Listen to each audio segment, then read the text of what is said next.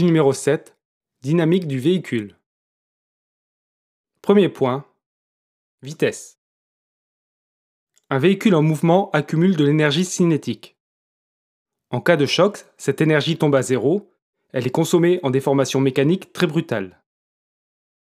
L'énergie cinétique augmente avec la masse du véhicule et le carré de la vitesse. Cela a un impact direct sur la gravité des sinistres.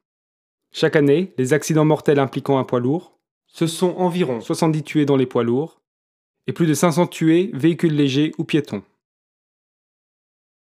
Deuxième point, centre de gravité. Le centre de gravité est déterminé par construction. Il doit se situer le plus bas possible. Il varie en fonction du chargement. En se déplaçant, il entraîne des risques d'effet de ballon. Troisième point, la force centrifuge. La force centrifuge élargit la trajectoire du véhicule vers l'extérieur de la courbe d'un virage. Elle varie avec le carré de la vitesse, la masse du véhicule et le rayon de la courbe. Quatrième point, adaptation de la conduite. Il faut réduire et adapter la vitesse en fonction du chargement, de la route et des circonstances rencontrées. Il faut adopter une conduite souple.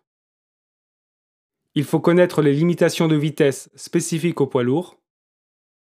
Il faut savoir charger, répartition, équilibre, arrimage. Les poids lourds sont limités en vitesse par construction avec les limiteurs de vitesse.